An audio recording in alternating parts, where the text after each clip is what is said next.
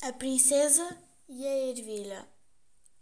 Era uma vez um príncipe que queria casar com uma princesa, mas com uma princesa que fosse verdadeira.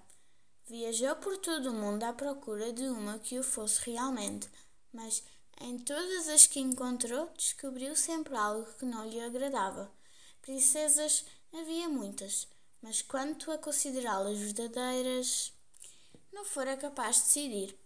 Havia sempre alguma coisa que não era de uma princesa genuína. Regressou à pátria muito triste, pois desejava de veras casar com uma princesa verdadeira. Uma noite estalou uma tremenda tempestade.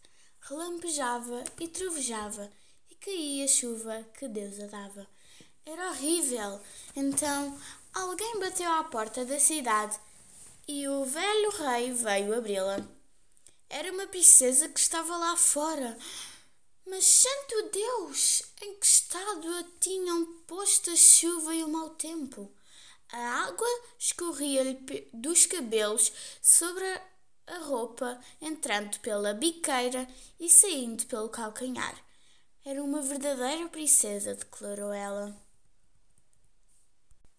Está bem, em breve o saberemos, pensou a rainha velha que, contudo, nada disse. Dirigiu-se ao quarto de hóspedes, tirou a roupa da cama, pôs uma ervilha sobre as tábuas do leito e depois colocou vinte colchões por cima da ervilha e, sobre estes, ainda mais vinte edredões. Era aí que nessa noite a princesa iria dormir. No outro dia, de manhã, perguntaram-lhe se havia dormido bem. Oh, terrivelmente mal, respondeu a princesa. Oh, quase não preguei olho toda a noite.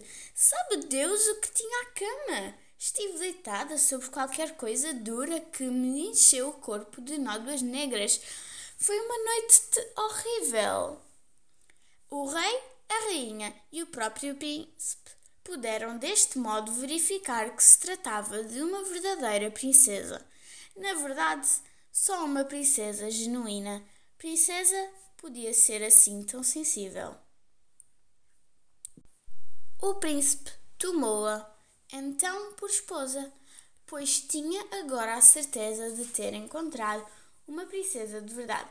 E a ervilha foi colocada no museu, onde ainda pode ser vista se ninguém a tirou de lá, pois esta é também uma história verdadeira.